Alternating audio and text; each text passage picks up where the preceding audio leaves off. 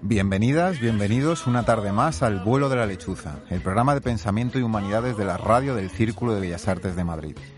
Tras el micrófono, desde los estudios del CBA, habla y dirige Carlos Javier González Serrano. Gracias a la colaboración de la Fundación del Banco Sabadell y gracias a esta casa, el Círculo de Bellas Artes. Pero sobre todo gracias a quienes escucháis, a quienes estáis ahí detrás y dais sentido a este programa. En la parte técnica asiste Pablo Mateos Cotín. En su sección Literamos, nuestra filóloga Cristina Arufe Moares nos hablará de Carrie Churchill, dramaturga británica autora de Top Girls, que se ha convertido en la autora británica más representada en todo el mundo. Nuestro politólogo de guardia, Adrián Hernández, reflexionará sobre el poder y sus plurales tentáculos, a veces tan invisibles. En su sección de arte y música, nuestra historiadora del arte, Nadia Smirnova, dedicará unos minutos a hablarnos sobre música popular, haciendo hincapié en la música de Europa del Este. En el último tramo del programa entrevistaré a una de las actrices con más proyección y más exitosas del momento, Catalina Sopelana, a la que ahora podéis ver en series como El vecino, de Netflix, o Riders, de Place, en Radio Televisión Española. Hoy además podréis escucharla aquí, en el vuelo de la lechuza, en la radio del Círculo de Bellas Artes. Arrancamos.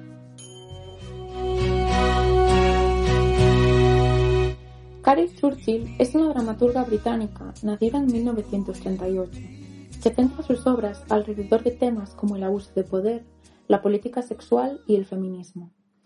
Para la dramatización comenzó empleando las técnicas desenvueltas por Bertolt Brecht en su denominado como teatro épico, que proponía un compromiso político y abogaba por un teatro que se comprometiese con los problemas sociales del momento. La dramaturga empleó esta técnica teatral al tratar sobre todo temas en relación al género y la sexualidad. Más adelante comenzó a incluir elementos de la danza en sus obras, así como elementos del teatro de la crueldad desenvuelto por el francés Artaud o elementos surrealistas y posmodernistas.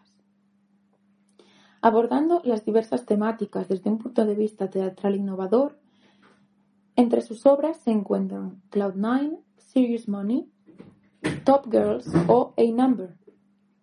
En Cloud Nine, escrita en 1979, se trata el tema de la política sexual. Ambientada en una colonia británica durante la época victoriana, lo que la dramaturga explora en esta son las consecuencias que la mentalidad imperialista tiene en las relaciones interpersonales. La obra fue un éxito en Gran Bretaña y también en los Estados Unidos, siendo galardonada con un premio Obie en 1982 como la obra del año Nueva York. En Serious Money trata sobre los excesos en el mercado de valores desde el punto de vista cómico. Con su obra A Number de 2002 se enfrenta al tema de la clonación humana y trata también cuestiones que tienen que ver con la identidad. En su obra Top Girls de 1982 y en la que me voy a centrar, trata sobre las mujeres que pierden su humanidad para así lograr el poder o el reconocimiento en un entorno que está dominado principalmente por hombres. Esta obra fue también galardonada con un premio Obie a la mejor obra en el año 1983. En esta obra, Churchill trata la intersección entre el feminismo y el capitalismo y ataca al feminismo burgués abogando por el feminismo socialista, que pone en importancia las condiciones materiales de producción, como pueden ser, además del género, la clase o la raza. A través de sus protagonistas es que realiza esta crítica, y por lo tanto lo simbólico de su cuerpo es empleado para narrar la situación del mundo. La obra, que cuenta únicamente con personajes femeninos, se centra en Marlene, una mujer que ha conseguido triunfar en el mundo de los negocios, un mundo normalmente dominado por hombres.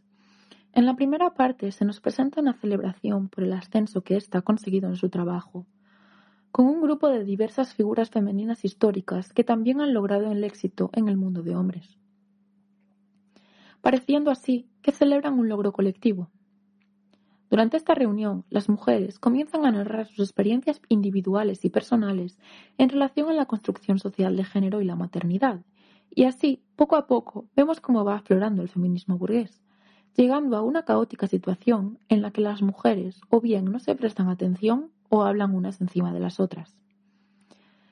La otra parte de la obra se centra en la figura de Marlene, que vemos que se construye en base a la del hombre en su posición y que por tanto se le atribuyen cualidades y adjetivos que serían propios de un hombre de negocios.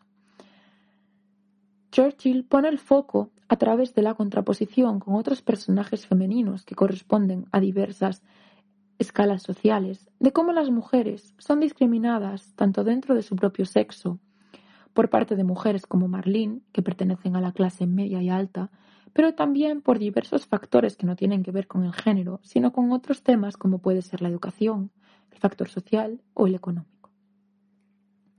Así, la idea de feminismo burgués, que defiende que las mujeres luchen ante las desigualdades de manera individual, buscando su éxito individual, pero sin preocuparse por el éxito de las demás mujeres, es atacado. Se nos presentan mujeres que, por más que quisiesen mejorar en su vida como lo había hecho Marlene, por los demás problemas o responsabilidades que tengan, no son capaces de hacerlo. Con esta obra, Churchill pretende atacar tanto el capitalismo como el sexismo, abogando por un feminismo socialista.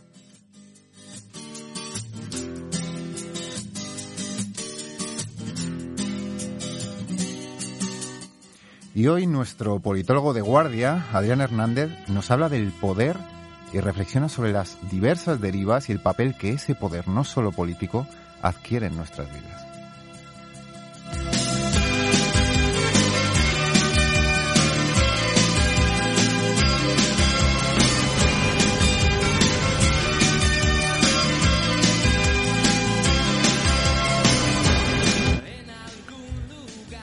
Les pido que imaginen conmigo, que se imaginen dentro de una habitación con una mesa y una cama algo desgastada. Es solo una habitación con tres paredes, y digo tres porque la cuarta, la de la entrada, no existe. No hay pared, solo hay unas rejas. Rejas que no nos permiten salir, pero sí dejan ver qué hay en el interior de nuestra habitación. Es decir, nos encontramos en una habitación de la que no podemos escapar, pero donde nuestra intimidad está expuesta las 24 horas del día. A nuestro alrededor hay más habitaciones como la nuestra, o sea, más celdas como la nuestra, que van formando una especie de círculo. Hay celdas a los lados, hay celdas arriba, abajo, y en el centro del edificio hay un gran patio y sobre él se erige una gran torre. Una torre de vigilancia con los cristales tintados que permiten ver desde dentro, pero desde fuera solamente se ve el reflejo de un espejo. Desde allí nos observan, nos vigilan, o eso creemos porque, como digo, no podemos ver si hay alguien dentro a través de esos cristales. Por lo tanto, la situación es la siguiente.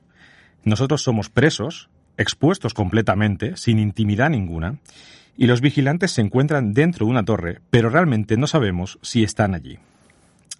Esto es, en resumidas, en resumidas, cuentas, el diseño arquitectónico de una cárcel ideada por un filósofo, un filósofo del siglo XVIII, el utilitarista Jeremy Bentham.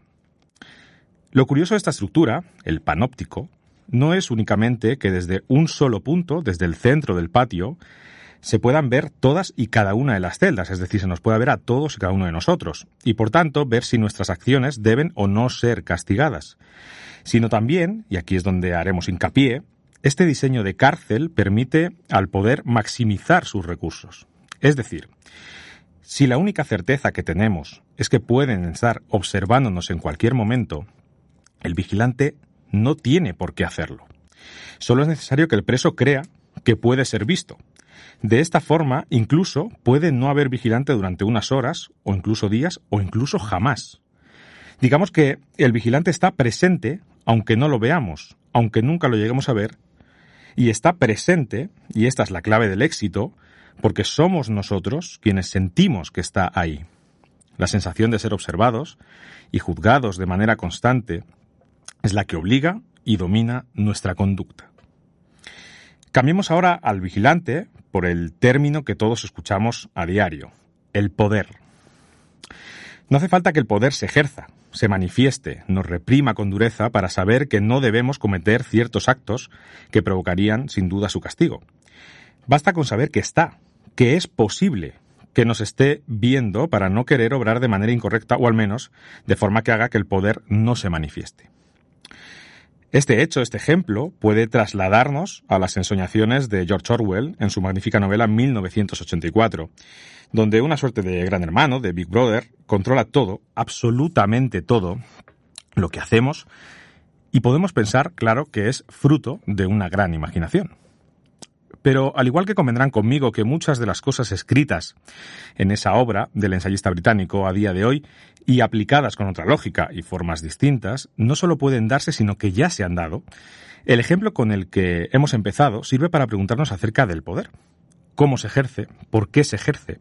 ¿Por qué se ejerce contra unos y por qué se ejerce contra otros? Y para otro programa podríamos dejar claro la diferencia entre el poder como coerción y el poder como derecho político de los individuos. Retomando el caso del que hablábamos, es curioso cómo el reo, que somos nosotros en este caso, somos permeables a la hora de comprender que el poder está ahí aunque no lo veamos. Y esto enlaza con la idea de que quien ostenta ese poder utiliza esa estrategia no como un correctivo, no tanto como el socorrista de la piscina que cuelga el cartel de prohibido saltar, prohibido gritar, prohibido jugar con la pelota, ese cartel de prohibido, en definitiva, pasarlo bien, y ya no hace falta repetirlo para, que, para aclarar nuestra conducta, ni para que nuestra conducta sea correcta, porque sabremos de sobra lo que es incorrecto. Lo pone en ese cartel. Como digo, la estrategia no es esta. Quien posee ese poder, en la mayoría de las sociedades un monopolio del poder, por cierto, utiliza esta estrategia para no desgastarse. Es más sencillo que obremos correctamente si creemos que podemos ser vistos de manera constante, y para ello es necesario que quien vigila no se muestre.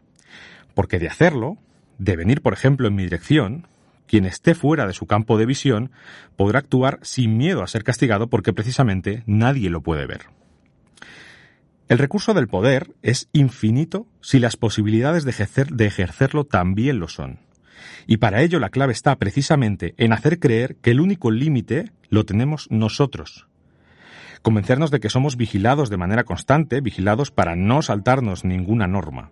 Normas que, por cierto, hemos aprendido desde pequeños, hemos sido educados sobre ellas y dan forma a toda la estructura y el entramado social. Por lo tanto, Volviendo a nuestra habitación en la que empezamos, se me ocurre pensar que da igual si hay vigilante o no, porque el triunfo de su poder no reside en utilizarlo, sino, que sino en que nosotros creemos, y lo creemos de manera permanente, que puede ser utilizado. Así que, mientras estemos en esta habitación, ya estemos vigilados o no de manera presente, yo les recomiendo que se recuesten en esa cama, cojan un libro titulado Vigilar y Castigar de, de Michel Foucault y se maravillen con él. Y por supuesto que escuchen este programa. Hasta la semana que viene.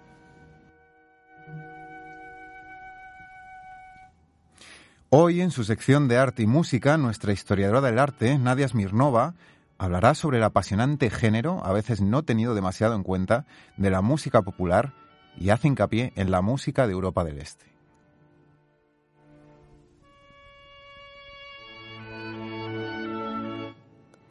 En 2018, de la mano del director de cine polaco Pavel Pawlikowski, salió a la luz una de las películas más bellas, poéticas y sugestivas de la década, Cold War, Zimna Wojna en original. Ambientada en los años 50, la película está inspirada en la vida de los padres de Pawlikowski y cuenta una atormentada historia de amor que condiciona toda la vida de Víctor y Zula. Él es un compositor involucrado en un proyecto estatal de formación de un conjunto folclórico, del que ella acaba formando parte. La esencia de la película está impregnada por el principio musical. Si no es una coprotagonista, la música es un factor central y un vehículo de expresión primordial en la película. Cold War comienza con un preludio de raigambre casi documental.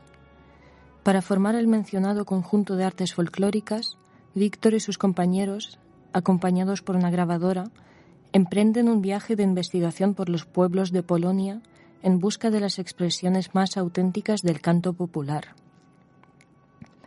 Lo que se retrata en estos primeros minutos de la película es, en efecto, una práctica real, extendida y altamente valiosa.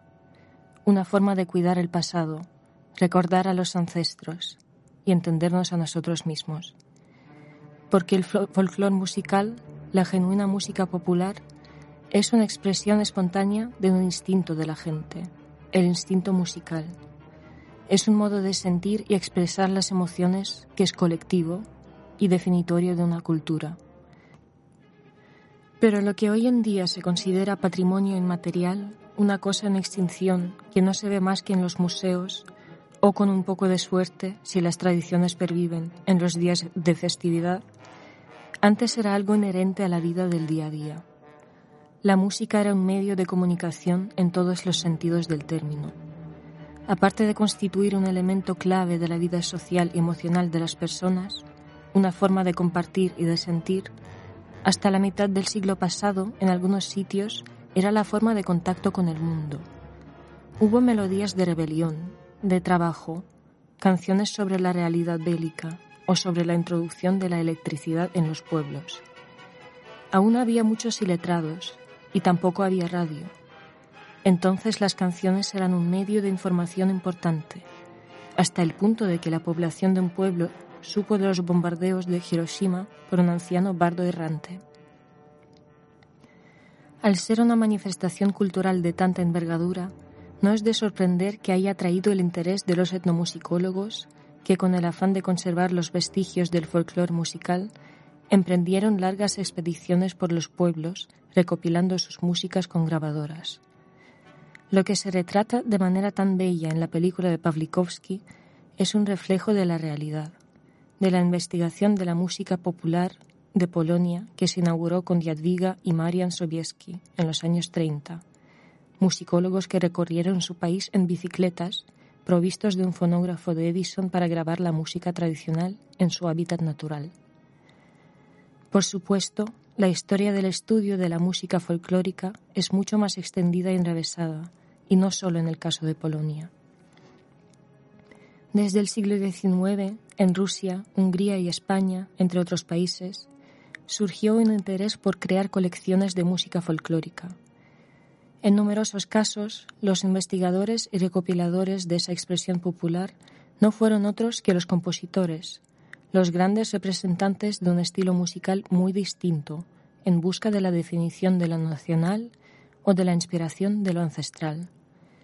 Manuel de Falla, Mikhail Glinka, Balakirev, Rimsky-Korsakov, Stravinsky y en especial el húngaro Bela Bartók tomaron un gran interés en la música popular, a menudo desde un enfoque verdaderamente científico, buscando la creación de un testimonio fiel e ilustrativo de todas las complejidades del canto popular. Decía Bartók que no es fácil recopilar las melodías populares. Uno debe buscarlas entre las gentes más simples y pobres, las más alejadas de la civilización, si el objetivo es hallar la forma más pura. Debo decir que el, tiempo que dediqué a este trabajo constituye la parte más feliz de mi vida, y no lo cambiaría por nada. Feliz en el sentido más noble de la palabra, pues tuve el gran privilegio de ser un observador cercano de una estructura social aún homogénea que se expresa en la música y que está desapareciendo. La música popular es un fenómeno único excepcional, porque combina y pone en relación aquellas partes que constituyen nuestro ser, o nuestro alma tripartita, como diría Platón. Al ser, según la definición, la manifestación de un instinto se origina en lo animal y primitivo. En el proceso de su creación y definición, ese instinto pasa por el filtro racional de la inteligencia, se refina, se talla y se cincela como una piedra preciosa, no, no sin revestirse de las emociones a lo largo de este camino.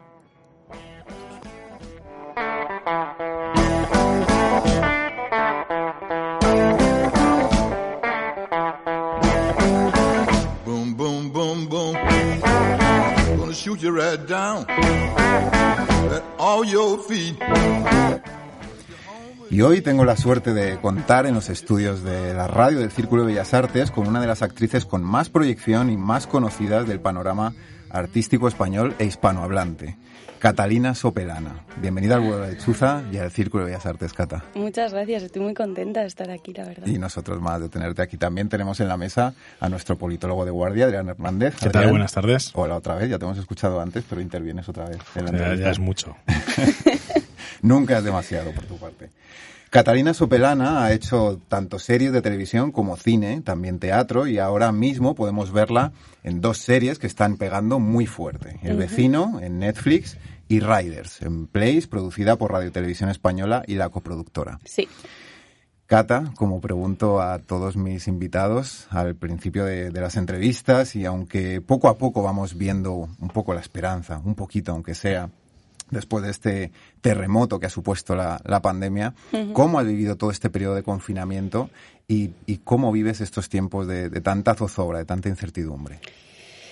Pues bueno, eh, la verdad es que como que pasa por muchas etapas. Eh, Cuando fue todo, a mí me pilló rodando una peli en Zaragoza y me tuve que volver en un tren eh, de Zaragoza que habíamos estado rodando con mogollón de gente y como súper feliz. Eh, tengo Zaragoza como súper idealizado en mi cabeza porque era como todo increíble y de repente me monté en un tren y me volví aquí y me encontré en Madrid como, no sé, en plan zombie, o sea, no había nadie en la calle, me dio una especie de mini ataquito de ansiedad de, oye, ¿de dónde vengo y qué hago aquí?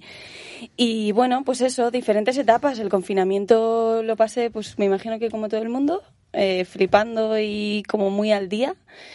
Y luego tuve la suerte de, de, de, que el vecino fue de las primeras producciones que se retomaron. Uh -huh. Entonces fue genial, porque yo tenía unas ganas de gente y de trabajar que no podía más. Entonces me metí a rodar la segunda del vecino y luego poco a poco he ido currando en cosas. Eh, no, no, me puedo quejar, luego, luego hice Riders. Uh -huh. Entonces, eh, pues la verdad es que refugiándome mucho en el trabajo, que es lo que mejor se me da. Uh -huh. me ayuda mucho he estado haciendo algo de investigación para uh -huh. hacer esta entrevista, algo de Muy investigación bien. sobre tu biografía. Uh -huh. Aparte de lo que conozco, un poquito solo, pero de lo que conozco, y tu recorrido me causa curiosidad. Así uh -huh. que te voy a preguntar sobre eso. Vale. Antes de empezar con tu trabajo como actriz, alguna pregunta sobre el pasado. Pasado. ¿Por qué Catalina Sopelana estudió psicología en la universidad. ¿De dónde le viene o le surge ese interés por la psicología? Wow, como que me preguntan siempre, siempre lo de actriz y nunca lo de psicología. eh, pues no lo sé, eh, como que de alguna manera siempre lo tuve claro. Empecé psicología porque quería hacer quería ser psicóloga penitenciaria. Uh -huh. Como que era mi, mi objetivo y, y bueno, siempre me, me, interesó mucho. Yo fui al psicólogo como a los 15 años. Yo creo que de vivir como, como que era algo que ayudaba, dije, jo, me, me gusta, siempre me ha gustado escuchar y, y reflexionar y entender. Yo uh -huh. creo que, mira, es típica cosa que, es, que estoy pensando ahora y es así. Me gusta entender las cosas que me pasan uh -huh. eh, y que le pasan a la gente. Creo que entender sana muchísimo. Creo que muchas veces es la clave. Entonces yo creo que desde ahí, eh, como una mezcla de querer ayudar, de querer entender, también era como me gustaba mucho la filosofía, eh, como que iba un poco por ahí. Y, y, y, pensaba que era mi supervocación y de hecho en la carrera estaba feliz. Uh -huh. eh, se me daba muy bien. Lo de penitenciaria se me pasó en cuanto una profesora nos contó lo complicado que era como entrar, lo, lo, lo difícil que era, no, como que no era tanto atención personalizada, era como más grupos, más talleres. Como que eso me, me, me desencantó un poco y hice un, un, o sea, mis prácticas fueron en Proyecto Hombre y el mundo de las adicciones fue el que realmente luego me enganchó. Uh -huh. Bueno, esto, este, este, titular de repente, por favor, bueno, bien, bien, no lo saquéis de contexto. Para nada. Pero, eh, pero eso, eh, un poco por ahí. Eh, no, es que eh, me gusta mucho cuando has dicho que estás en una etapa en la que te, en la que quieres entender lo que te pasa y lo que le pasa a los demás. Uh -huh. Y eso me parece muy interesante porque vivimos, de hecho, una época donde nadie quiere, enter, quiere entender lo que le pasa a sí mismo, uh -huh. pero lo que le pasa a los demás no lo quiere entender en absoluto o, o directamente da igual, ¿no? Sí. Y creo que es la base para la verdadera convivencia en un mundo donde está súper crispado, entender lo que pasa a los demás sí. es el principio para empatizar con los Total. demás. Es decir, muchas veces cuando hablamos de empatizar pensamos que estamos compartiendo los principios de esa persona y no tienen nada que ver. Pero, por ejemplo, esto que hablabas de psicología penitenciaria, tú no tienes por qué compartir eh, las motivaciones de, de un asesino, pero puedes llegar a empatizar por el momento exacto en el que algo hizo clic, Sí. cambió en su cabeza y, y sobre todo normalizarlo. Es decir, decir, Sí. es que esto me puede pasar a mí mañana, por ejemplo. Sí, humanizarlo Exacto. totalmente. Y eso me parece fundamental para, para la cohesión social que a día de hoy está prácticamente destruida o en fase de destrucción y me gusta mucho eso de entender, me lo voy a aplicar yo también. Genial. No, pero es verdad. eh, yo creo que al final, yo lo pienso mucho, el sufrimiento es universal. Todos a nuestra manera eh, eh, vivimos cosas en mayor o menor medida que, que, que no te tiene que haber pasado lo que le está pasando a esa persona, pero dices, joder, eh, yo sentí esto, lo llevé por otro lado, lo gestioné de otra manera, pero entiendo lo que dices. Me ha pasado. Es guay, es bonito, la verdad. Y en algún momento de su vida, Catalina Sopelana se da cuenta de que quiere ser actriz. Sí. En algún momento de su vida. ¿Cuándo sucede eso? ¿Y qué, qué te hace pensar que te tienes que dedicar a, a ser actriz? ¿Por qué, Catalina? ¿En qué momento? ¿Y, Sí. y- y por qué surge ese momento? Pues mira, eh, a mí siempre me ha gustado el cine muchísimo, desde pequeña, sobre todo el cine español, lo veía con, con mi madre y, y siempre, siempre he sido una friki del cine. Pero bueno, eh, ahí estaba como algo más. Y bueno, yo es verdad que de pequeña hice teatro en el cole, se me daba guay, pero bueno, es verdad que luego la psicología, como me llevó por otro lado, pues ya está. Pero bueno, eh, pues lo dejé con mi novio, mi gran, o sea, como mi, mi novio de... Tu gran pareja, mi la, gran la- la pareja. pareja más importante. Y, y lo dejé con, con ella y fue como, eh, tengo que hacer algo por y para mí. Mm. Eh, ese momento de, en plan, come, reza, ama, Into the Wild y toda esta movida, como, ¿qué hago yo ahora? Y dije, va, venga, teatro, aficionado, dos días a la semana, tal. Que había gente súper random, en plan, pues lo típico de, pues la, pues la típica súper tímida que hace esto para soltarse, el ejecutivo que lo hace para desfogar, o sea, era como un mix de gente súper random, yo la más pequeña. Y dije, ostras, ¿esto qué? O sea, ¿qué es esto? En plan, me alucina. Es el único momento en el que me olvido completamente de mí, de lo que me pasa. Y dije, joder, no, yo quiero esto. Mi vocación real es esta, no la psicología. No me hace, no me hace vibrar igual. Y bueno, me lo luché, me metí, o sea, hice unas pruebas, me cogieron en una escuela y, y no, nunca miré atrás. Es verdad que luego hice un máster de psicología habilitante como para tener un poco de respaldo y no verme tan en bragas, pero. Pero lo vi, claro, yo soy muy impulsiva y no pienso, o sea, cuando lo veo, lo veo y lo vi. O sea que de alguna manera lo que era un ejercicio de autoconocimiento, de autoconocimiento y también de desarrollo personal, porque lo habías dejado con esa pareja y demás, se convierte, digamos, en el trabajo de tu vida. Sí, tal cual. Y, y eso como, o sea, es que hay algún momento, hay algún tipo de, eh, no sé, desarrollo De profesional Ah. o de, eh, o, o que hicieras tú algo en ese ejercicio de, de aprendizaje de, de teatro, de interpretación, que dijeses, yo me quiero dedicar a esto definitivamente. Pues suena un poco tal, pero cuando vi que se me daba bien, ¿no? Bueno, O sea, cuando vi risas excusa, y ¿eh? emoción por el público, por el público, bueno, por los compañeros, dije, oye, se me da que te cagas esto, en plan, no sé, a mini escala, se- no sé, estoy generando algo en alguien. Y es algo más potente que lo que siento que genero como psicóloga y es verdad que como psicóloga joder estás ayudando a la gente. Bueno es otra manera de, de llegar y, y un poco por ahí o sea pura puro ego.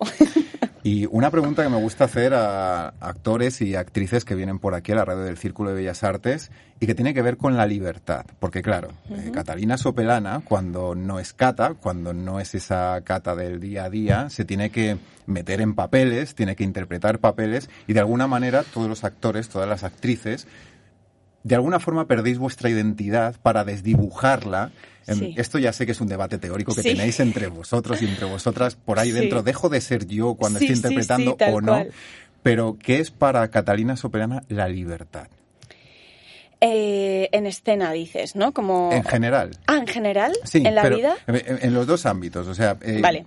¿qué, qué quiere decir para ti ser libre? Teniendo en cuenta que Catalina Sopelana, perdona que te llame, pero es, es el, como es el nombre artístico y Sí, es el, sí. el nombre así completo que da como más enjundia Catalina Sopelana.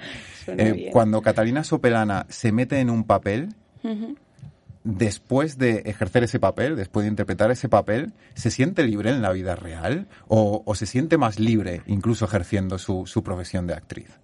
Jo, buenísima pregunta. Eh, a ver, yo en general siempre la libertad la he puesto como, como una de, la- de las cosas más importantes de mi vida. O sea, tengo un tema con eso eh, personal, emocional y de todo tipo. Entonces, para mí es muy importante.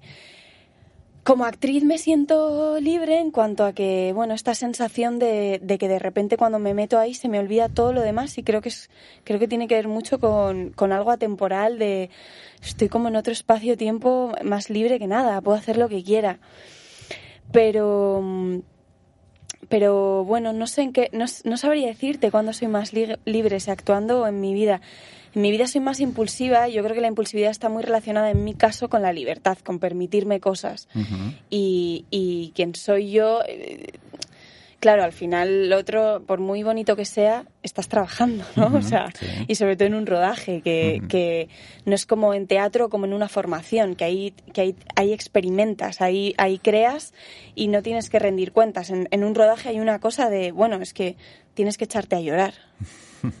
o lo consigues o lo consigues. Es lo que toca, sí. Entonces, bueno, es una libertad un poco más coartada, porque tiene que ver con, bueno, al final, pues eso, por muy bonito que sea, tienes que cumplir unos objetivos. Ujú. Y eso te pone un poco de, pres- bueno, presión, cada uno como... Yo, yo hay una pregunta que, que me- que quiero hacer siempre a los actores, Ujú. que seguramente es una pregunta muy cuñada, pero, pero es eh, cuando un actor tiene que interpretar el papel de un tipo, una tipa, que nada, que es un arquetipo, eh, Sí. o sea, es, es el, eh, perdón, son las antípodas de tu personalidad, tiene que ser algo realmente complicado, porque de alguna manera tienes que, de alguna, vuelvo a empatizar, pero de alguna manera tú tienes que empatizar con tu personaje, tienes que creerte un poco ese tipo de personaje. Esto en, en personajes históricos siempre se recurre a lo mismo, pero Bruno Gantz, el que interpretó a Hitler en el hundimiento, tuvo unos problemas tremendos en la, Ya. en la escena típica esta en la que está en el búnker cuando entra el Ujú. Parkinson y demás, tuvo unos problemas tremendos porque él mismo empezó, es que la voz de- realmente era muy muy similar a, parece ser a la que tenía Hitler y, y él mismo empezó a pensar que, que se le estaba esto yendo un poco de las manos. Ya. Entonces no es, no es tanto método, sino si hay, hay una parte que te, como un, un pequeño abismo que digas, voy a interpretar a una tipa que, que, que ni de broma sería yo así, hay cierto, te generaría cierto miedo. No, o sea, creo que es creo que la dificultad está en no juzgarte, ¿no? Cuando te llega un personaje que dices, joder, hace cosas que creo que la clave es no juzgarlo, precisamente por esto que hablábamos de, bueno, todos en algún momento somos un poco villanos, ¿sabes? De nuestra, ¿no? Hacemos cosas egoístas, eh, eh, bueno, entonces es como quedarte con, con la emoción y la sensación que tú en algún momento hayas podido vivir y desde ahí no juzgarlo. Bueno, estoy a- yo, yo me repito mucho el en esta historia soy una que que bueno pues que, que yo qué sé que mm, que es tóxica yo qué sé ¿no? que es una tóxica bueno pues pues también mola es, es liberador jugar a eso cuando lo ves desde el juego y no desde el juicio que es difícil eh, Bueno. Eh, pues pues te lo juegas más. A mí me han llegado como castings de de yo que sé de madres que abandonan a sus hijos no y es algo que dices joder qué lejano no soy ni madre. O sea no soy madre cómo voy a plantearme en abandonar bueno es un acto de fe yo creo un sí. Eh, Peter Brook habla mucho de esto del sí del actor no como sí a ser esta. Y, y yo eso es- yo intento hacer eso y no juzgarlo y, y ya cuando no lo juzgas te lo disfrutas. Es, divertido hacer cosas que normalmente no harías que no te permites. Porque bueno quitando el juicio y el valor de bueno pues esta es una asesina está matando gente. Bueno pues no, nu- nunca sería una asesina pero en algún momento sí que he visto sí que me he visto haciendo cosas sabiendo que estaban muy mal pero pero he ido ahí no entonces bueno es difícil es difícil pero es bonito también Eh, es muy interesante eso que comenta de no juzgar y jugar.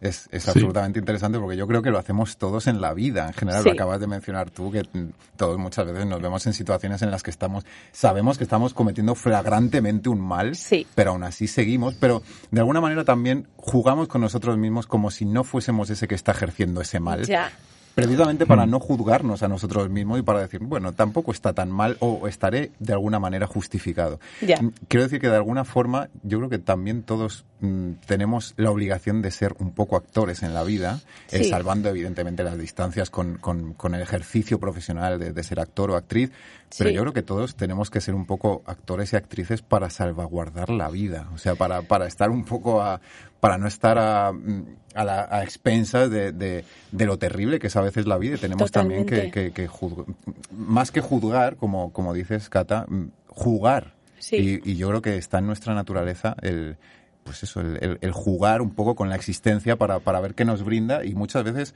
nos brinda nuevas oportunidades que antes estaban cerradas antes, antes de jugar con la vida. Y es muchas veces, que ya no me alargo más, que me estoy alargando un poco con esto, con esta reflexión, pero a veces cuando dejamos de juzgar y jugamos es cuando surgen las nuevas posibilidades. Sí. Es Y más cuando- libertad, sí. cuando, cuando, cuando surge lo nuevo. Ahora estás haciendo televisión y series, pero también has hecho cine. Sí. Y me gustaría preguntarte qué diferencia ves entre hacer cine y hacer series. Hay muchas diferencias en, en cuanto al aparataje técnico, en cuanto a la interpretación, en cuanto a los cortes. ¿Y, y qué te gusta más hacer? Bueno, Bueno. es- esa última pregunta no hace falta que la contestes porque es, es encasillarte y para nada, en absoluto. Bueno, la voy a contestar porque, Ah, porque me, me sale de dentro. Sí. Eh, a mí me gusta el cine, sobre todo. Es verdad que ahora las series son muy cine, pero a mí hay algo del formato del- de la película que me enamora y que me gusta que sea así, un principio y un fin. A mí las series se me eternizan. Rara vez me he acabado una serie eh, y algunas me han gustado mucho, sobre todo me gustan las miniseries por el formato. Entonces, eh, es verdad que ahora se producen muchas más series, yo es de lo que más hago, no me quejo, que vengan las que vengan, estoy muy contenta, pero bueno, a nivel técnico yo no noto mucha diferencia, eh, a nivel más puramente técnico, bueno, en las series vas más apurado normalmente de tiempos, hay que rodar más, es más tiempo, son por lo general más secuencias en un día. Eh, es verdad que yo en el cine, mm, todos los papeles que he tenido, eh, siempre he sido de secundaria. No he estado de prota en una peli todavía. Espero que llegue, por favor. Seguro que va a llegar. es lo que más deseo. Eh, y bueno, entiendo que cuando estás de prota en una serie y en una peli, cambia un poco más, más eh, como la duración y demás. No creo que cambie tanto. Bueno, al final ruedas más, son, es más contenido. Pasan más cosas en una serie, por lo general, que en una peli. Pero, mm, pero bueno, eso. Yo soy más de pelis. Mm, me, apete- me gusta más el proceso. Seguro que te llaman y seguro que todos Ojalá. podemos disfrutar con, con ese papel protagonista en alguna película. Por favor. Cata, yo te confieso que tengo especial veneración, especial fervor por el teatro. También eh, has hecho has hecho teatro, no solo has hecho cine y no, has, no solo has hecho tele, sino que también has estado delante del público. Sí.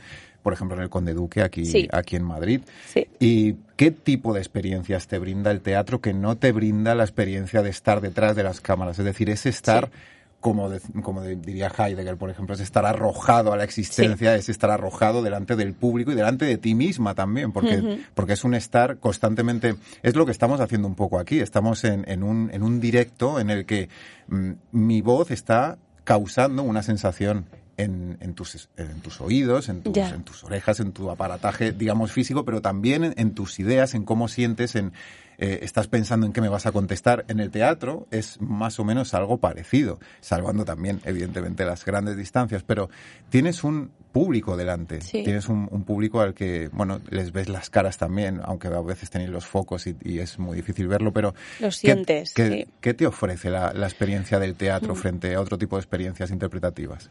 A ver, yo he hecho, he hecho muy poco teatro. El que he hecho ha sido en Conde Duque, que eran eh, como las muestras abiertas de las clases eh, de la escuela, ¿no? Entonces, estaban más vinculados a un proceso y no tanto a un resultado. Eran como escenas. Sí que es verdad que había un montaje. A mí, me, a mí me encantó la experiencia, me encanta. Creo que estás, eso, creo que en teatro hay una cosa de, del momento, de, de, en el cine hay algo más de, bueno, de cortes, de pausas, de gente, de algo más técnico, aunque tengas que conseguir lo mismo. Y en el teatro hay una cosa de vivírtelo y de, bueno, es que no puedes pedir, oye, otra. No, no, no, tienes una. Entonces eso es súper excitante, es, es maravilloso. A mí me gusta mucho y, y- y admiro muchísimo a los actores de teatro y hay algo como más descarnado, ¿no? Como esta adrenalina de, bueno, Adrenalina y miedo, yo tendría muchísimo miedo. Sí. Y bueno, ya de ponerme en, la piel de personajes clásicos, yo lo siento, pero aquí voy a ser eh, cuñado intelectual, eh, pero estoy pensando en un Shakespeare o en un Calderón de la Barca o en un Lope de Vega y ponerme en la piel de esos personajes, eh, yo que sé, de un Hamlet. Eh, es que no, no sé, eh, eh, tiene que ser tremendamente... A, mí me, asaltaría un miedo escénico tremendo, porque además mm. teniendo en cuenta la, cantidad de interpretaciones que ha habido a lo largo de, la historia. Sí, de, hecho, a mí lo que me, genera, me generaría mucho pavor, claro, yo, mm. imagínate actuar ni en la ducha, pero, pero me generaría mucho pavor el hecho de, es lo que ha dicho ella, tienes al público delante. Sí que no lo ves, pero lo sientes. Ella ha dicho, tú has dicho no lo ves, pero mm. ella enseguida ha dicho, pero lo sientes, ¿no? Sí, sí, sí, como una presencia. Esa, esa, presencia de decir, uno, no hay, no, no, hay toma para repetir, es decir, es jugártela uno, y creo que hay que tener como una especie de carácter una personalidad muy, muy bestia para subirte ahí y decir, lo voy a hacer. Y luego, claro, cuando escuchas anécdotas de actores, ya súper relevantes, eh, eh, pues ya con muchas tablas que dicen, no, pues me equivoqué, se me olvidó el guion y tiré para adelante y yo digo, pues, pues a mí se me olvida el guion y me echo a llorar. Ya. O sea, Totalmente. Ya, es que es gente que, o sea, los grandes actores de teatro y actrices de teatro es gente que, que es de otro planeta muchas cosas, ¿no? Porque esto de creo que tiene que ver con el con ser muy valiente y, y muy mucho arrojo. A mí siempre, siempre pienso en algo como de entrega absoluta, que, que es, es muy guay y bueno, claro, el teatro es lo que tiene que... Yo, la, yo las, las obras que he visto de teatro en mi vida me han marcado muchísimo, pero muchísimo. ¿eh? O sea, decir, jo, Sí, de hecho, a la facultad, mm, cuando éramos jóvenes, cuando éramos más jóvenes, íbamos al Según la OMS, ya no somos jóvenes. Sí, ya no lo somos. eh, cuando íbamos al Pavón a ver a la Compañía Nacional de Teatro Clásico, eh, y claro, pues veíamos a Calderones, a, Shakespeare. A, que a lo mejor no queríamos, era todo. A lo mejor algunas eran postureadas. Sí, muy, muy probablemente, pero bueno, algo se forjó ahí. Pero pasamos a tu etapa actual. Ahora, por ejemplo, te podemos ver en, Netflix, en, El Vecino, en la segunda parte del Vecino, que se acaba de, estrenar, bueno, hace, hace un poquito, hace un par de semanas, yo creo. un mes o así. Sí, bueno, ya no, no recuerdo. 21 de mayo, ¿no? ah, pues... ¿Puede eh, ser? Pues hace nada. Me, miréis a, mí, yo digo que sí. Ya, ya, ya, porque soy el fan. Yo soy el fan. Eh, vamos a decir que es el 21 de mayo. No sé. Venga, genial. Y se centra en la historia de un puñado de amigos que, bueno, pues que van descubriendo una serie de poderes que van cambiando sus vidas y sobre todo su manera de hacer las cosas con, con esos poderes. La serie ha tenido mucho éxito y se acaba de estrenar, como digo, la segunda temporada tu personaje, que es Julia, eh, va ganando protagonismo poco a poco y hay incluso quien dice que te has convertido en la auténtica protagonista de la serie. Estos son comentarios que yo saco de internet, no me estoy inventando nada. ¿Qué te ha aportado esta participación en El Vecino? ¿Qué, te ha dado? Pues mira, eh, mm, me ha dado muchas cosas, me ha dado mucha perspectiva de, cómo funciona esto, ¿no? De, de bueno, em, hay como una cosa con Netflix, sobre todo de ser actriz de Netflix, que parece que te va a cambiar la vida, ¿no? Yo escuchaba mucho eso. Yo soy bastante realista barra pesimista, como digo yo, que elijo el pesimismo realista. Em, y yo decía, bueno, no sé, no lo pensaba, yo estaba como ya demasiado angustiada con, con lo que se me venía, ¿no? Pero te va, pues no, te das cuenta que no, que, que te cambia o no, que, bueno, es una serie que ha funcionado muy guay. Yo estoy súper orgullosa de formar parte de un producto así. Creo que es algo muy diferente, creo que es una apuesta súper valiente y, me siento súper orgullosa. Cuando salí esta segunda temporada, era como, estoy orgullosa de, poder formar parte de esto. Entonces, bueno, me ha aportado mucha perspectiva, mucha, bueno, o sea, reconfirmar lo que llevo mucho tiempo pensando, que es que este, que este mundo es un mundo complicado, que nada está asegurado, nada se ha por sentado. A mí me, está yendo muy bien y ahora, y, sé que tiene mucho que ver con el vecino también. Eh, me noto que en, en producciones me dicen, sí, claro, te hemos visto en el vecino, estoy súper agradecida, pero bueno, eh, como mucha naturalidad, eh, al final con lo que más me quedo es con, con, la gente que he conocido, con la experiencia de rodar, que a mí me encanta rodar y por eso eh, estoy enamorada de mi trabajo, y la gente, y bueno, el personaje de Julia en concreto, mm, me ha aportado muchas cosas. creo que ha sido un regalo de personaje no sé cuántas Julias podré interpretar a lo largo de mi carrera. Le tengo un cariño increíble y ha sido una gozada. O sea, ni en mis, cuando me llegó el- la separata y la descripción de personaje, recuerdo decir, esto tiene que ser mío. Recuerdo leerle la descripción a mi padre y decirme, pero si eres tú. ¿Sabes? Y yo, y en plan, sí, tengo que conseguirlo. Y, y estoy súper agradecida. Ante todo agradecida por, por todo. Por, por lo que he aprendido, lo que la perspectiva realista que me ha dado de las cosas y todo. De hecho, el personaje de Julia, yo como- ahora voy a hablar como fan, ¿vale? ¿Vale? El personaje de Julia, a mí, desde el principio ¿eh? de la primera temporada, a mí eh, lo, que me, lo que me fascinaba es que es el único personaje, al menos en la primera, ¿eh? Sí. que no toma, que no toma la, la- la píldora esta de- Sí. del poder. Y desde el minuto uno del capítulo uno es el personaje con más poder en la serie. Sí. Es decir, súper recta cuando habla, súper claras las ideas, incluso cuando duda, eh, tira hacia adelante Sí, y es la más humana o la que digamos Sí. la que menos poder tiene sí, eh, artificial y sin embargo cuando habla sentencia cuando sí, y eh, hay un- es como una especie de líder en la sombra sí.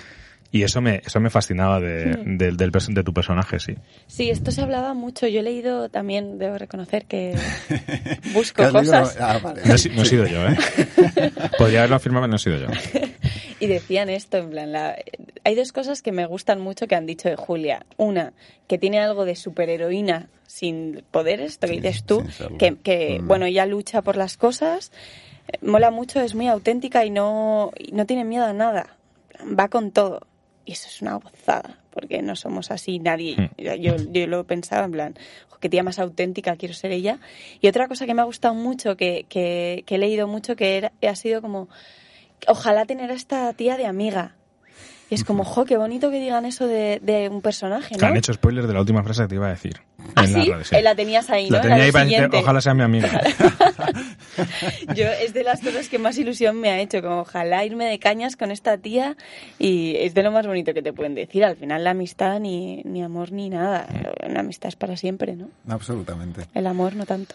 Eh, pues, Bueno, no sé. sí, no Esto entremos es otro en esos de- berenjenas. Bueno, esto es Sí, otro sí, debate. Si queréis, es un melón. si queréis, entramos ahí. un cacho O sea, melón. no, no. no hace falta También podemos verte en Place, Sí. en la cadena joven de Radio Televisión Española, en la producción Riders, Sí. donde interpretas a una carismática joven, también es muy carismática, Sí. aunque de otra manera, Sí, que no se muerde la lengua en No. ningún momento a la hora de denunciar las vergüenzas de nuestro tiempo, precisamente.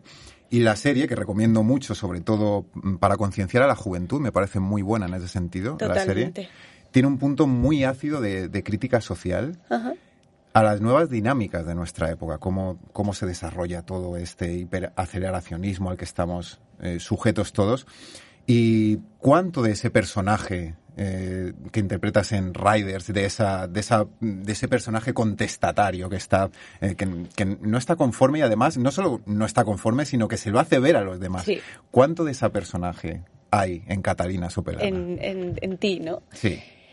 A ver, pues me gustaría decir que soy tan eh, como activista y tan eh, tan defensora del pueblo como, como me dan, como son mis personajes, porque es verdad que me dan siempre tías súper que no se callan. Eh, es verdad que en algún momento de mi vida adolescente sí que lo he sido.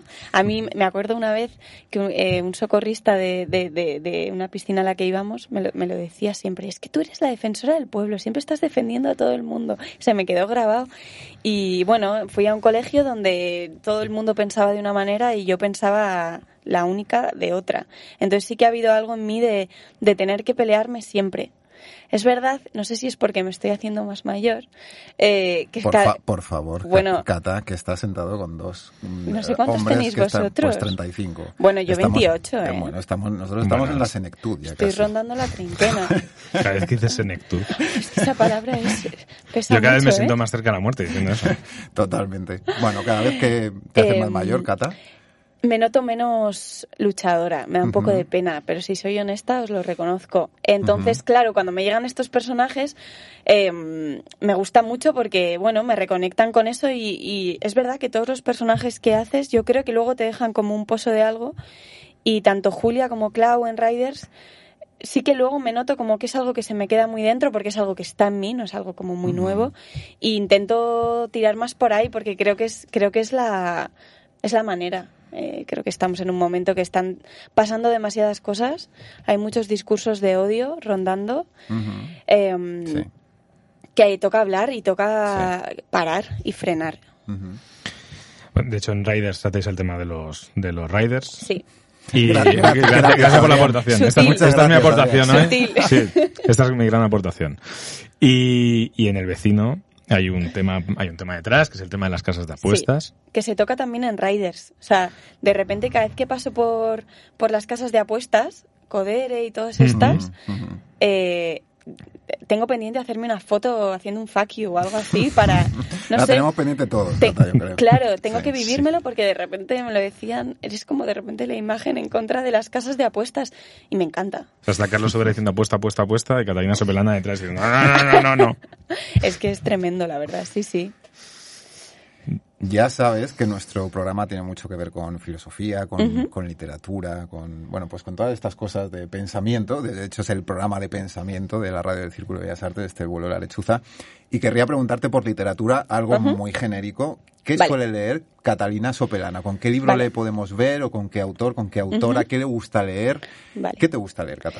A mí poesía, sobre todo, es lo que más leo. Eh, me gusta mucho Agustín Fernández Mayo, eh, Pablo Fidalgo, em, eh, a ver, eh, es que luego, luego me voy a casa y digo, joder, no he dicho Bueno, a eso este. siempre pasa, no te Siempre pasa y me da una Sí. rabia. Bueno, eh, Pizarnik, Idea Ujú. Vilariño, eh, Luna. Miguel, sí. A eh, Luna Miguel la vamos a tener pronto por sí, aquí. me encanta, me encanta. Y, y bueno, de hecho, eh, eso en cuanto a poesía, siempre he tenido mucha formación propia, como que siempre he leído muchísima poesía.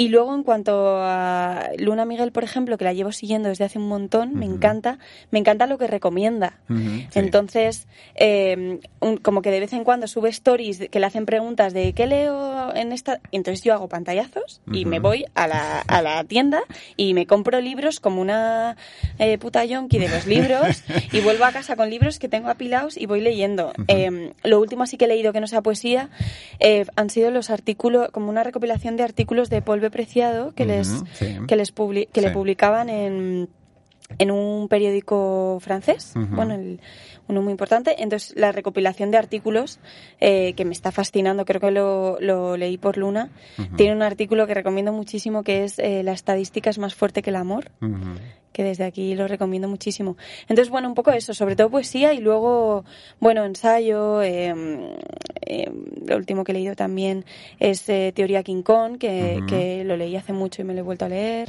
Un poco eso. Y algo que veo mucho en tus redes sociales y que tiene que ver precisamente con, con esto que estás comentando, sobre todo en los pies de fotos, porque muchas veces te haces Sí. fotos, pero luego tienes tus reflexiones y Sí. tienes tu- tus ideas. Es que tus inquietudes no se reducen precisamente a la interpretación, al mundo de, de- de ser actriz. Sí. Lectura, música, hay, hay bastantes cosas por ahí. Y a la vista de estas mm, publicaciones, te querría preguntar algo más complejo, Sí. quizá la pregunta más compleja que se le puede hacer a un ser humano, A ver, Dios mío. que es ¿qué es la felicidad para Catalina Sopelana? ¿Qué significa para Cata ser feliz en este mundo la tan pregunta, La pregunta de la vida. complejo? Em, pues mira, para mí ser feliz creo que tiene que ver, esto es un clásico, pero con los pequeños momentos. Em, creo que la felicidad eh, son pequeños momentos. Ni siquiera creo que sea eh, ni un estado eh, permanente, no.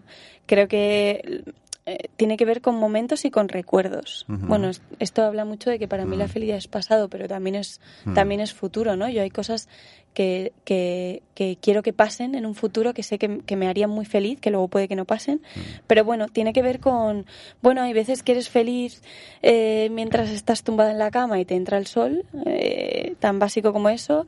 Hay veces que, que eres feliz tomándote una caña con tus amigos y riéndote durante 10 segundos, ¿no? Como y, y demás. Creo que es muy difícil eh, buscar la felicidad constante y permanente. Creo que el mundo es muy jodido y en la vida pasan cosas eh, muy jodidas. Entonces, Aquí como Schopenhauerianos lo sabemos. pues Pues, Lo tenía que soltar, lo siento. Si no sale Schopenhauer en un programa mío... no puedes, ¿no? claro. Te echa la, te echa la asociación Sí, de me Schopenhauer. echa, me echa el círculo de Bellas Artes. Eh, eh, ¿Tú te acuerdas de un profesor? Nosotros teníamos un profesor que era Palacios. Sí, eh, Juan que, Miguel Palacios. que no, a Bueno, mí, daba a mí me, valores, Kant. a mí me, me dio un curso de ética nicómaco. Sí, Aristóteles, sí. Y ahí explicaba, una clase magistral donde explica acerca del concepto de felicidad en Aristóteles, que es un concepto realmente complejo. Y el tipo lo explicó de una manera brillante, además, Palacios que era mayor, que... Mm. Y, y entonces decía, Aristóteles lo que viene a decir es que la felicidad es ser feliz. Y tú dices, bueno, una obviedad como lo de los raiders, ¿no? Y dice, porque cuando te planteas que no, si eres feliz, es porque ya no estás siendo feliz. ujú. Es decir, ser feliz es estar Es ser, siendo ¿no? feliz. Eso es. Cuando te lo planteas, has abandonado el hecho de ser feliz porque mientras lo has sido no hacía falta planteárselo. Sí, pa- pasa Y me parece poco- bueno, bestial. eso, Pasa como un poco- nombrarlo es lo que te, Sí, ¿no? por te verlo en infinitivo. O, es pa- o sea, yo estaba pensando que pasa un poco como en el amor. En el amor, precisamente, estás enamorado cuando no te planteas si estás enamorado. Es el, el- el- el amor Sí. se da en un gerundio. Sí, se ¿tú da, crees? Ay, yo no creo que sé sí. eso, a, ¿eh? a- a mí no me... Yo me, me siento desenamorado cuando me empiezo a preguntar si estoy enamorado. Bueno, es verdad, eso es verdad, eso A- pasa. algo así. Pero es verdad que cuando estás enamorado, bueno, no sé si llegas a nombrarte, uh, estoy enamorado, Hmm. pero sí que hay momentos que dices, uff, estoy... Hasta arriba. Estoy hasta arriba de esto, ¿qué es esto? Totalmente, Quiero sí. Bueno, para, para terminar, una última pregunta. Casi te pido respuesta telegráfica, porque Vale. bueno, el tiempo se ha ido volando, por- ha sido maravillosa la conversación, y es cómo se imagina Catalina Sopelana su futuro en la interpretación y qué querría que fuera ese futuro, en qué, en qué le gustaría que se convirtiera ese futuro, ese futuro que es hoy ya. Pues, a ver, em, bueno, como he dicho antes, soy muy consciente del, de- del curro que he elegido, que es muy difícil, que es mucha gente y que se escapa de mi control, que te quieran para algo depende de tanta gente, que intento estar muy tranquila con eso. Entonces, ¿qué me gustaría? Me gustaría hacer películas una tras otra, películas que adoro. eh, me encantaría currar con directores como Jonas Trueba. En este- ¿Ves? En todas las entrevistas hablo de Jonas, como tú con Schopenhauer. A ver si un día me escucha y me llama. Eh, ser- sería mi sueño poder vivir de esto, no pido mucho más. Eh, y si no es de esto, pues pues eh, bueno, yo- bueno, esto tiene que ser breve. Me encantaría hacer pelis, muchas pelis y, y pelis que me enamoren, hacer como el cine que yo veo y digo, "Ah, quiero quiero esto. Pues Adrián Hernández, muchísimas gracias por habernos acompañado en esta entrevista. Se está convirtiendo ya en una costumbre. No Yo estoy si- encantado. Vale. Por, por la entrevista, por la entrevistada. Ah, Yo estoy encantado hoy. Y Catalina Sopelana, eh, muchísimas gracias por haberte brindado a venir a hablar con estos dos mm, hombres Viejos. centrados en la senectud, bueno, bueno. en la radio del Círculo de Bellas Yo Artes. encantada, me lo he pasado genial, hablaría mucho más. Pues Voy a hacer un inciso Sí, con, claro, esto, con, es- con- con esto Sí. de, de- de ser mayores. Muy breve. El otro día me escribieron porque subimos una foto Sí. Y, y me dijeron, Sí. pero si eres un, eres un crío. ¿Ah, o sea, sí? la gente debería pensar que teníamos 55 años porque como siempre estamos hablando de ser mayores y dije, pero bueno, si sois unos críos, ¿dónde- ¿qué, qué os pensáis? Ya bueno, está. por Cierro la voz. ¿no? En plan, Sí, puede que puede sí. que te- tenéis voces potentes, sí, sí. De señores de 55 años. Sí. Vamos por ahí. sí. Luego se ve la foto y fliparán, ¿no? Dos, dos niños. chavalines. No tan niños, pero bueno. Gracias. Adrián, muchas gracias. Y Catalina, siempre invitada. Muchas gracias. Muchas gracias por estar en el Círculo de Bellas Artes. A vosotros. Chao. Chao.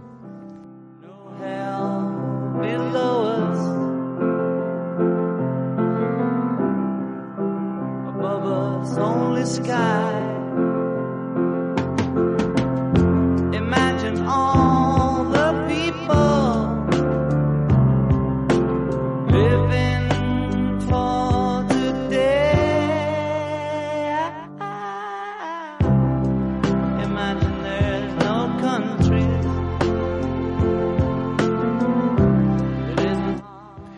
Hasta aquí una semana más en el vuelo de la lechuza, el programa de pensamiento y humanidades de la radio del Círculo de Bellas Artes de Madrid.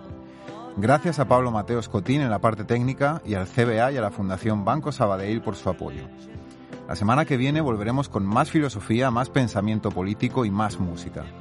Entrevistaré además a Adrián Almazán, profesor de filosofía en la Universidad de Deusto, que acaba de publicar el libro Técnica y Tecnología. Y también entrevistaré a Jordi Guirao, miembro de la Junta Directiva del Ateneu de Barcelona. Os recuerdo que podéis encontrarnos en nuestras cuentas de iVoox, Spotify y iTunes. Tras el micrófono, desde los estudios del Círculo de Bellas Artes de Madrid, se despide Carlos Javier González Serrano. Un abrazo y hasta la próxima semana. Chao.